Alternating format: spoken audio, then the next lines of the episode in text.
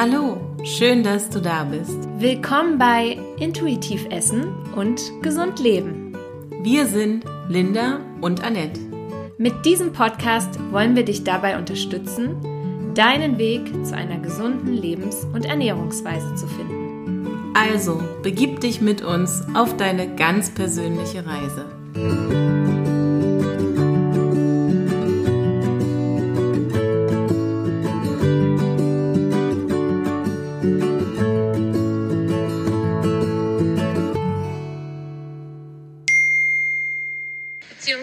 Habe ja jetzt gerade schon wieder gemerkt, dass ich gesagt habe, ja, dann werde ich das heute Abend machen.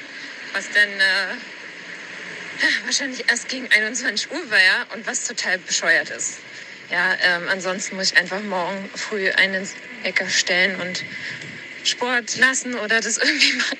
Siehst du, man sollte sich nicht stressen, wenn man über das Thema Stress schreibt. ja, aber ähm, diese Woche ist einfach sehr, sehr gut getaktet, würde ich sagen. Ich freue mich so sehr, wenn es dann ein bisschen anders sein wird ab nächster Woche und ich da einfach ein bisschen, also das einfach selber steuern kann, ja. Also, meine Liebe, ich kann dir den Stress gerade förmlich anhören und es geht in unserer Podcast-Folge genau darum, wie wir den vermeiden. Deswegen mach dir bitte keinen Stress. Wir haben genug Zeit und äh, wir kriegen das hin. Oh je, das klang jetzt ziemlich gestresst. Allerdings, aber das dürfte den meisten bekannt vorkommen. So hört sich der Alltag vieler Menschen an. Und siehe da, vor lauter Fokus auf unser heutiges Thema haben wir doch glatt unsere Manieren vergessen. Was? Oh no, ja, natürlich. Herzlich willkommen zu unserer heutigen Podcast-Episode. Ja, wir freuen uns sehr, dass du wieder eingeschaltet hast und hoffen, Du bist gerade nicht im Stress. Der Grund, warum wir an dieser Stelle über Stress sprechen wollen, ist relativ schnell erklärt. Wir leben einfach in einer Gesellschaft, die von Zeit regiert wird. Und auch wenn wir uns das selten wirklich bewusst machen, hat das Einfluss auf unsere Lebens- und Ernährungsweise. Ich glaube, den wenigsten Menschen ist bewusst, dass vor, naja, gerade mal 100 Jahren noch nicht jeder Mensch eine Armbanduhr besessen hat beziehungsweise eine Taschenuhr, denn ich glaube, die waren damals eher angesagt. Man könnte aber sagen, das Smartphone ist die heutige Taschenuhr. Stimmt, jetzt wo du es sagst, ich denke, es gibt kaum noch jemanden in unserer Gesellschaft, der ja nicht gerade mit Uhr, Handy oder sogar einer Smartwatch ausgestattet ist. Wir haben die Zeit eigentlich immer im Blick. Und vor allem richten wir uns ständig danach. Na klar, ist ja auch normal. Denn die meisten haben ja auch einen Tag voller Termine oder sind schlicht durchgetaktet. Ja, das Wort fiel in deiner WhatsApp auch. Das ist scheinbar die Realität. Doch lass uns mal ein kleines Gedankenexperiment machen. Bereit? Okay, leg los. Für deine Gedankenexperimente bin ich doch immer zu haben. Sehr schön. Dann stell dir einfach mal kurz vor, wie dein Tag aussehen würde, wenn plötzlich alle Uhren weg wären. Boah, Echt jetzt? Mhm. Also alle Uhren? Ich glaube, ich habe eine Uhr, seitdem ich sechs bin. Also, na gut.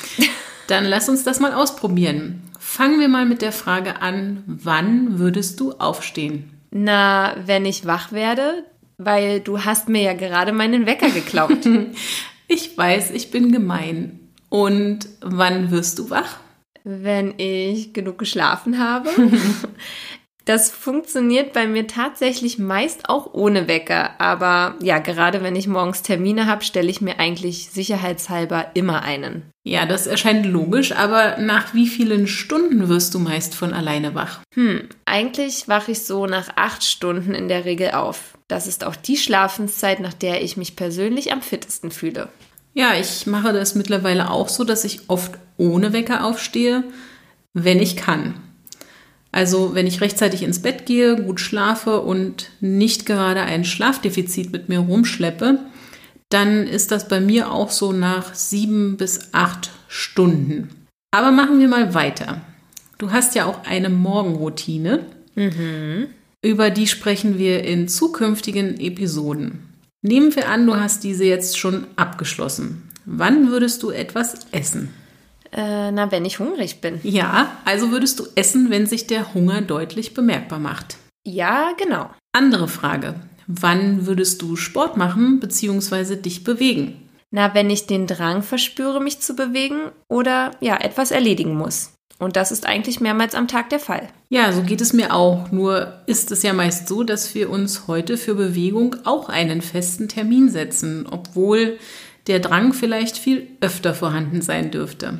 Zumindest ist unser Körper definitiv nicht dafür gemacht, den ganzen Tag im Büro, Auto oder auf der Couch zu sitzen. Klar, und mittlerweile weiß ja auch fast jeder, dass ständiges Sitzen für eine ganze Reihe von Beschwerden verantwortlich ist. Allerdings, man nennt es ja mitunter auch das neue Rauchen.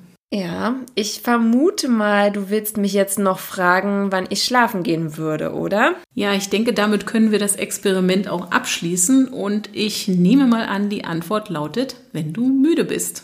Genau. Das ist im Winter oft auch etwas früher als im Sommer, weil es da ja nicht so lange hell ist. Aber ja, woher du das wohl wusstest? Tja, ich kann hell sehen. Tja, ich auch. Denn ich würde sagen, das wäre bei dir ja genauso, wenn du dir nicht so oft die Nächte um die Ohren schlagen würdest, oder? Na klar, du hast mich mal wieder erwischt. Aber gut. Wir haben also gerade einen der wesentlichen Stressfaktoren der Moderne identifiziert. Es ist die Zeit bzw. unser Umgang damit, oder? Ja, ich denke, das können wir definitiv so festhalten. Dann lass uns doch mal etwas tiefer in das Thema einsteigen. Wir möchten dir heute gerne erklären, was bei Stress im Körper passiert und was gerade anhaltender Stress mit uns macht. Natürlich werden wir dir auch zeigen, wie du besser mit Stress umgehen kannst. Versetzen wir uns aber zu Beginn einmal in die Lage unserer steinzeitlichen Vorfahren. Ja, super. Erzähl doch mal, wie es Familie Feuerstein in der Steinzeit so ging in Sachen Stress. Die kannten ja keine genaue Zeit, aber ein tiefenentspanntes Yogi-Dasein hatten die sicher auch nicht. Nee, ganz sicher nicht. Die haben eigentlich ständig um ihr Überleben gekämpft. Da gab es zum einen ja hungrige Säbelzahntiger oder verfeindete Clans. Und ich denke, sie waren auch ständig auf der Suche nach Nahrung, beziehungsweise mussten die Nahrung sammeln oder jagen. Klingt ja mega stressig. Total. Aber der Körper konnte definitiv damit umgehen und hat sie auch unterstützt. Das begann schon damit, dass, wenn mal ausreichend Nahrung vorhanden war, er ein paar Reserven für schlechte Zeiten angelegt hat. Und natürlich hat er auch dafür gesorgt, dass Familie Feuerstein so schlau war, sich in Gefahrensituationen richtig zu verhalten. Du meinst also damit zu entscheiden, ob es besser ist, vor dem Säbelzahntiger zu flüchten oder ihn zu erlegen? Genau. Eine Stressreaktion versetzt uns in den Kampf- oder Fluchtmodus. Den meisten Menschen ist äh, der englische Begriff vielleicht etwas geläufiger, denn der lautet Fight or Flight Mode.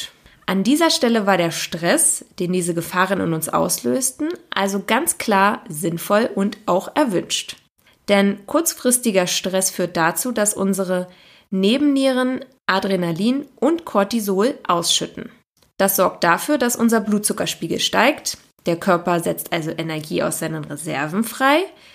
Die Muskeln spannen sich an und werden mit ihrem Brennstoff Glucose versorgt und stärker durchblutet. Und ja, wir sind plötzlich hellwach, konzentriert und in der Lage, uns intensivst zu bewegen. Herr Feuerstein war also bereit, entweder seine ganze Kraft zu nutzen, um den Säbelzahntiger zu erlegen, oder seine Beine in die Hand zu nehmen und in das nächste Versteck zu sprinten.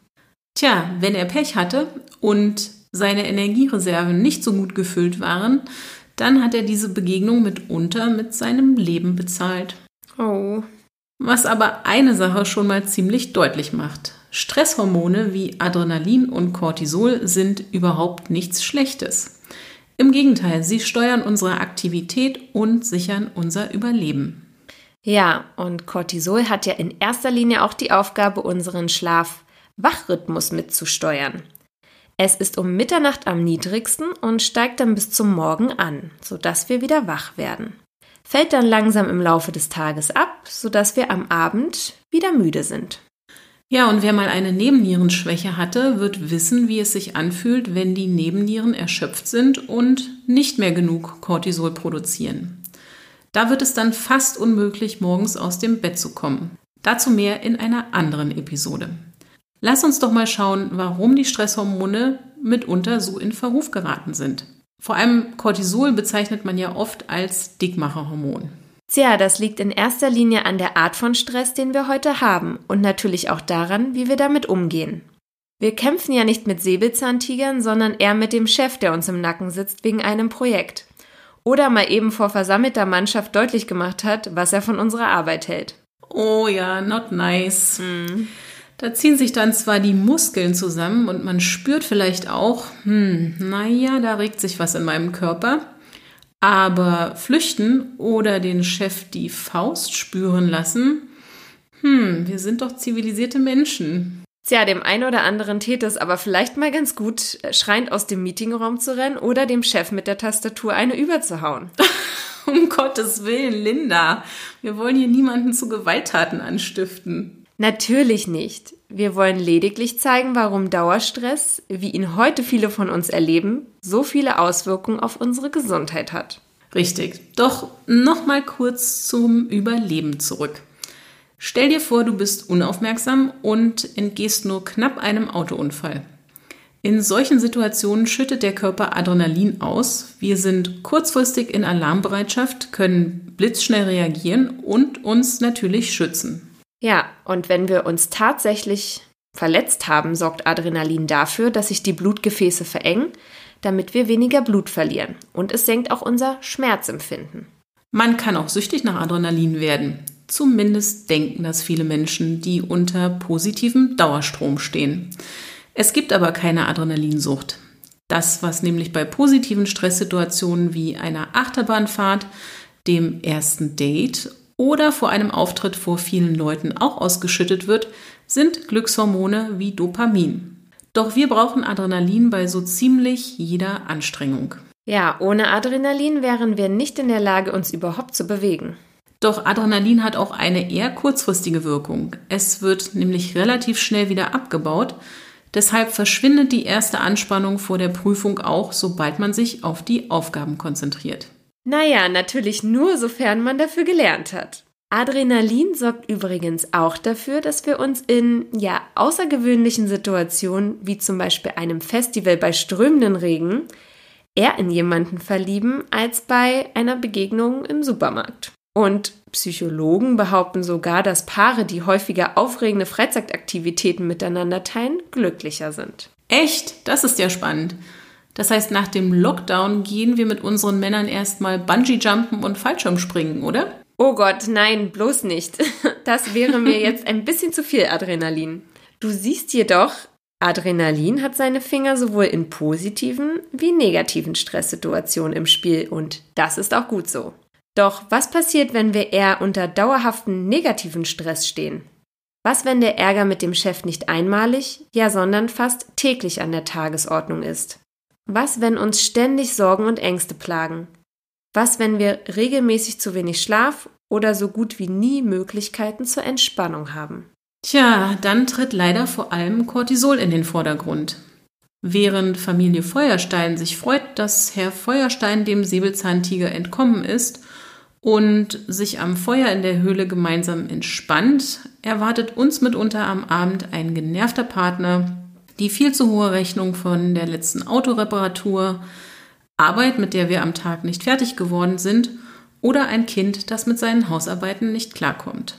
Obwohl es jetzt Zeit wäre, dass Cortisol runterfährt und sein Gegenspieler Melatonin so langsam dafür sorgt, dass wir uns entspannen und müde werden, sind wir mit so vielen Dingen konfrontiert, die noch unsere volle Aufmerksamkeit benötigen und damit natürlich weiter fleißig die Cortisolausschüttung befeuern. Wie schon gesagt, hat Cortisol recht viele wichtige Aufgaben im Körper.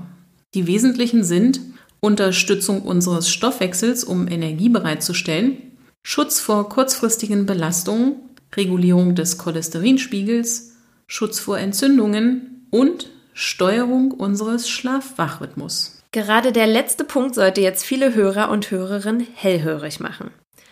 Denn was tun die meisten am Abend? Auch wenn sie sich nicht mit den von Annette genannten Problemen rumschlagen? Netflix gucken oder zumindest in irgendein anderes smartes Gerät starren.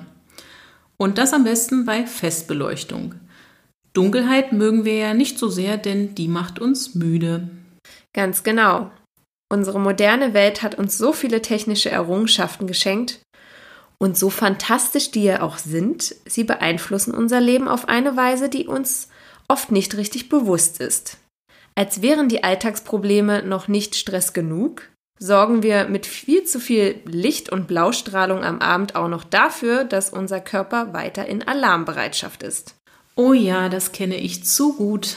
Mir passiert das noch viel zu oft, dass ich eigentlich müde bin und schon schlafen gehen könnte. Doch dann macht es.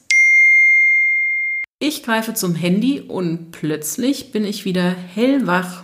Und bevor ich es merke, habe ich mal eben eine weitere Stunde davor verbracht. Wenn ich mich dann endlich entschließe, ins Bett zu gehen, kann es sein, dass das Einschlafen erst einmal schwer fällt. Was mitunter wieder dazu verleitet, doch noch mit jemandem zu chatten, der auch noch wach ist. Ein echter Teufelskreis. Allerdings, denn Blaustrahlung macht uns wach und die Reize, die von all den Apps und Themen ausgehen, mit denen wir uns da so vergnügen, naja, die machen es auch nicht viel besser. Obwohl es genug Studien gibt, die belegen, wie sehr Licht und insbesondere blaues Licht unseren Schlaf-Wach-Rhythmus beeinflusst, ist es für die meisten Menschen kaum noch vorstellbar, den Abend so zu verbringen, wie es die Natur für uns vorgesehen hat, nämlich in Ruhe, ohne große Reize und ohne viel Licht. Wir sind ja auch oft der Meinung, dass uns diese Dinge entspannen. Dabei sorgt eben genau die Blaustrahlung dafür, dass die Produktion unseres Schlafhormons Melatonin unterbrochen wird. Das nächtliche Displaystarren ist wie eine Koffeindusche. Und obwohl sich die wenigsten am Abend noch ein paar Kaffee gönnen würden, sind Tablet und Co. für viele Gewohnheit. Damit zeigt sich auch einer der wesentlichen Knackpunkte.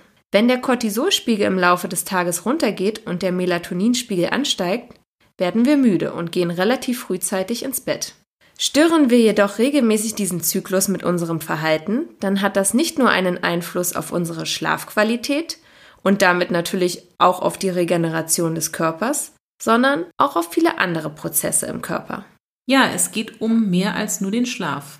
Einer der Gründe, warum Cortisol als Dickmacherhormon in Verruf geraten ist, ist die Tatsache, dass Cortisol normalerweise die Insulinproduktion hemmt.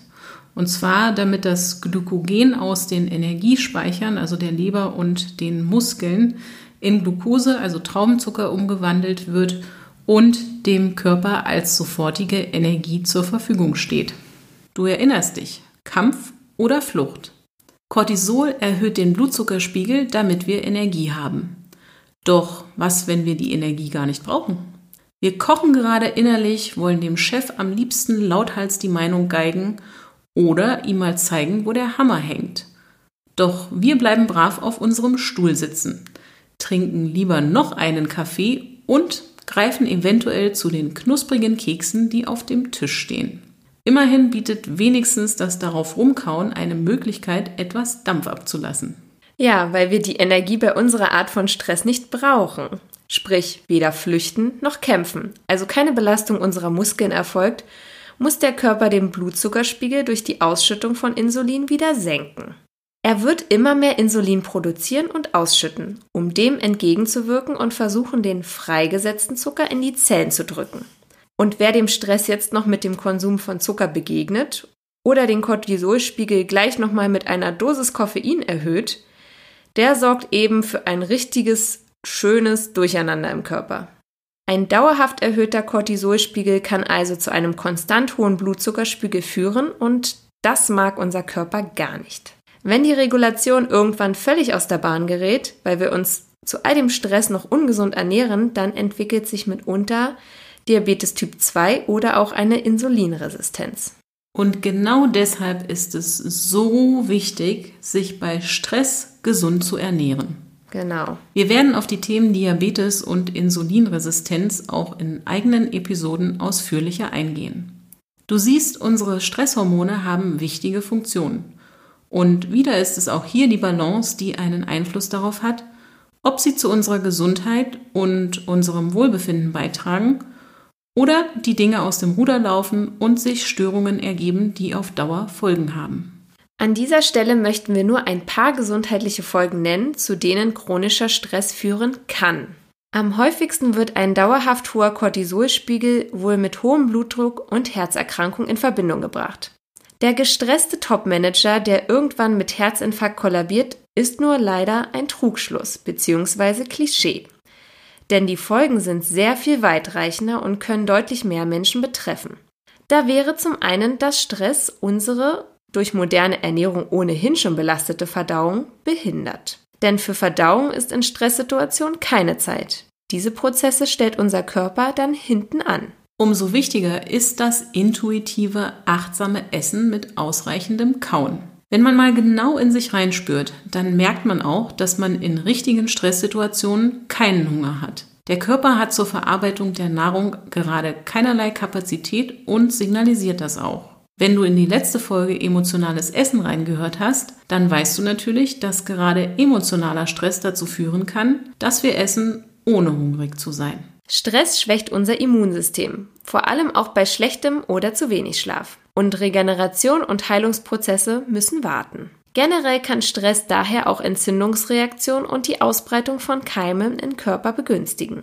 Stress kann zusätzlich unsere Leber belasten, denn die ist unter anderem auch dafür zuständig, überschüssige Hormone abzubauen und damit geraten auch deren unzählige Funktionen ins Stocken, vor allem die Entgiftungsfunktion. Nun, da kann einem durchaus Angst und Bange werden, wenn man das so hört. Aber wir wollen mit diesem Podcast Mut machen und dich inspirieren, einfach mehr für dich und deine Gesundheit zu tun. Du hast es ja zu Beginn dieser Folge schon gehört. Wir arbeiten selber ständig daran und sind nicht frei von den genannten Einflüssen. Das stimmt. Doch wie du gerade schon gesagt hast, wir haben es selbst in der Hand. Und das ist doch das Positive daran.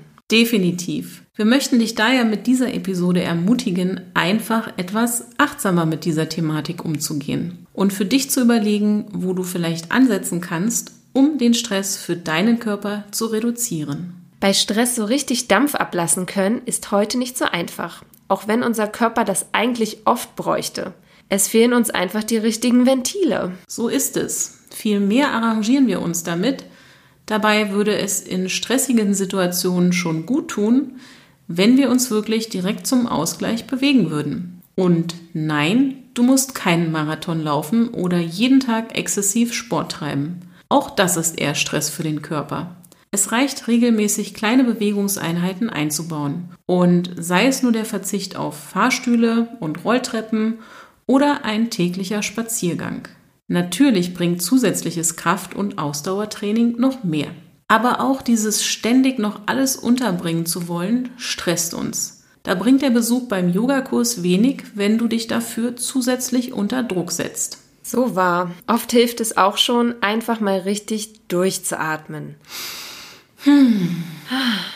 Denn eine Folge von Stress ist auch, dass unser Atem flach wird. Wenn du in stressigen Situationen also einfach bewusst tief ein und ausatmest, gibst du deinem Körper sofort ein Signal, dass keine echte Gefahr besteht.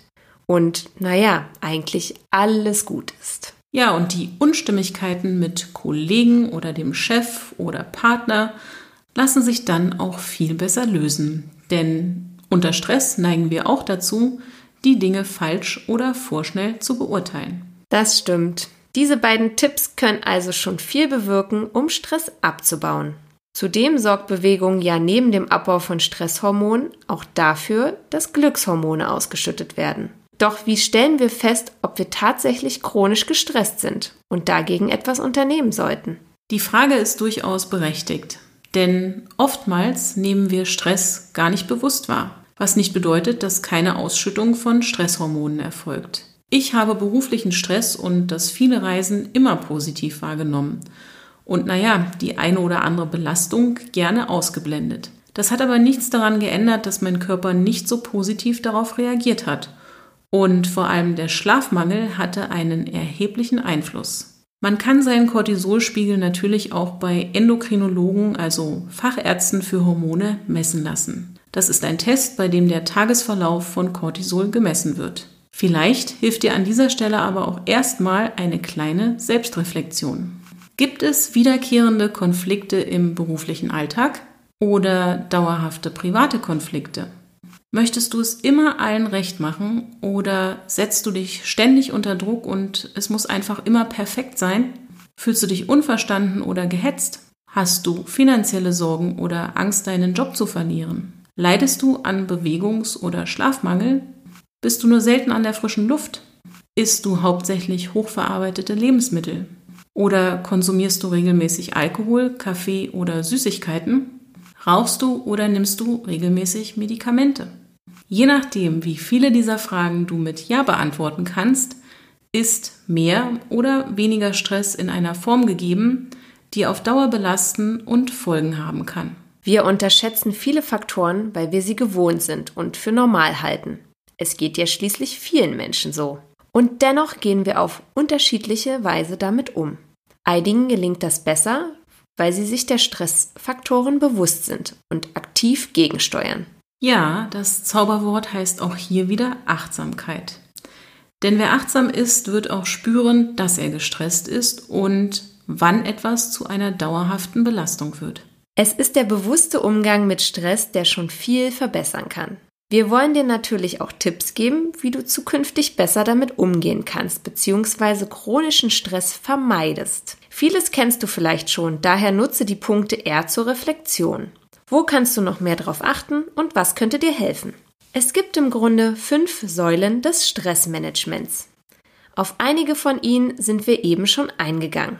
Wir möchten sie an dieser Stelle aber noch einmal zusammenfassen. Die fünf Säulen sind Schlaf, richtige Atmung, Bewegung, Entspannung und positives Mindset und natürlich eine ausgewogene, gesunde Ernährung. Den Schlaf haben wir ja schon etwas genauer betrachtet und erläutert, warum er so wichtig ist, damit sich unser Körper regenerieren kann, wir langfristig gesund und tagsüber auch belastbarer sind. Wir können auf jeden Fall festhalten, dass gesunder Schlaf schon tagsüber anfängt. Das haben wir dir heute anhand von Cortisol schon ein wenig gezeigt. Da das Thema aber recht umfangreich ist, werden wir auf jeden Fall eine eigene Podcast-Folge zu Schlafqualität machen. Wichtig wäre schon mal, Zwei Stunden vor dem Schlafengehen sollten wir unsere Melatoninproduktion unterstützen bzw. all das meiden, was diese hemmt. Das heißt, das Arbeiten, Chatten und Surfen auf technischen Geräten so weit wie möglich vermeiden und auch am besten nicht mehr Fernsehen. Und schon gar keine Diskussionen, die uns stark beschäftigen und bewegen. Ja, es gibt viele gute Gründe, Konflikte nicht am Abend auszutragen und sich vielleicht doch liebevoll gute Nacht zu sagen. Wer sich jetzt fragt, was er anstelle dessen machen kann, oh, da gibt es einiges. Sich unterhalten zum Beispiel. Ja, was ganz Neues, Linda, sich unterhalten. Genau, oder entspannende Musik hören, ein Buch lesen, Hörbücher oder Podcasts wie diesen hier hören. Ja, vor allem diesen hier. genau. Meditieren, sanfte Bewegung oder sanftes Yoga praktizieren, ein warmes Bad nehmen, spazieren gehen oder Tagebuch schreiben, malen, stricken, mit dem Partner kuscheln. Oh ja. Du siehst, es bleibt eigentlich noch eine Menge übrig. Doch ist das alles nicht mehr so gängig heute in unserer alles muss aufregend und neu sein Welt. Schade eigentlich. Aber bei den von dir genannten Maßnahmen wären wir schon bei der nächsten Säule. Entspannung und ein positives Mindset, also positive Haltung bzw. Lebenseinstellung. Eine positive Haltung lässt sich natürlich nicht von heute auf morgen umsetzen, schon gar nicht, wenn man viele, viele Probleme wälzen muss und auch nicht, wenn man sie noch nicht hat. Wer hier noch sehr in seinen alten Denkmustern gefangen ist und blockierende Glaubenssätze hat, für den ist das natürlich eher ein längerer Prozess. Auch hier ist Achtsamkeit aber durchaus hilfreich. Also sich seine Gedanken und Gefühle erst einmal bewusst machen und dann davon lösen. Und was dich entspannt, weißt du sicher am besten. Versuche einfach mehr von diesen kleinen Entspannungsmomenten in dein Leben zu holen, anstatt auf den nächsten Urlaub oder ein langes Wellnesswochenende zu setzen. So ist es. Dann wären wir jetzt bei der dritten Säule, die richtige Atmung. Wir atmen heute oft viel zu flach. Ausführlicher werden wir auf die Atmung noch in einer eigenen Episode eingehen. Versuche aber mal in Stresssituationen wirklich bewusst tief ein- und auszuatmen und vor allem Bauchatmung zu praktizieren. Das heißt, beim Einatmen tief in den Bauch zu atmen, sodass sich nicht nur der Brustkorb, sondern auch die Bauchdecke hebt. Dazu gibt es zahlreiche Anleitungen im Netz. Gib dazu einfach mal Bauchatmung ein.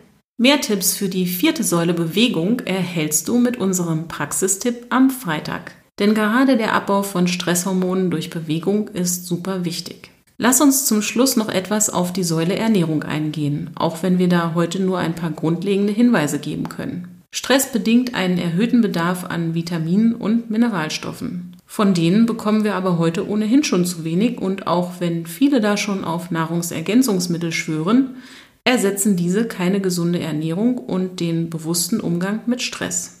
Wie du auch schon gehört hast, sind gerade Genussgifte wie Zucker und Koffein, aber natürlich auch Alkohol eine zusätzliche Belastung für den Körper. Versuche daher in Zeiten großer Belastung besonders auf eine ausgewogene Ernährung mit vielen Vitaminen, komplexen Kohlenhydraten, Ballaststoffen, hochwertigen Eiweißquellen und gesunden Fetten zu setzen. In Nahrung ausgedrückt heißt das viel frisches Obst und Gemüse, Kartoffeln, Süßkartoffeln, Pseudogetreide wie Quinoa oder Buchweizen, in Maßen, wenn du Fleisch oder Eier oder Fisch isst, auch tierisches Eiweiß aus biologischer Landwirtschaft sowie Nüsse und gesunde Pflanzenöle wie Oliven, Kokosöl oder Avocado. Wir können Stress nicht komplett vermeiden, aber wir können entscheiden, wie wir damit umgehen und ob wir unserer Gesundheit mehr Priorität einräumen wollen, als wir es vielleicht bisher getan haben. In diesem Sinne wünschen wir dir eine möglichst stressfreie Woche. Genau, und auch wir arbeiten weiter an unserem Stressmanagement. Richtig. Wenn dir unser Podcast gefällt, dann unterstütze uns auch bitte weiterhin. Teile ihn, vernetze dich mit uns und melde dich gerne, wenn du Fragen und Anregungen hast. Und natürlich freuen wir uns auch über eine positive Bewertung bei Apple Podcasts. Lass dich nicht stressen und bis bald, deine Linda und Annette.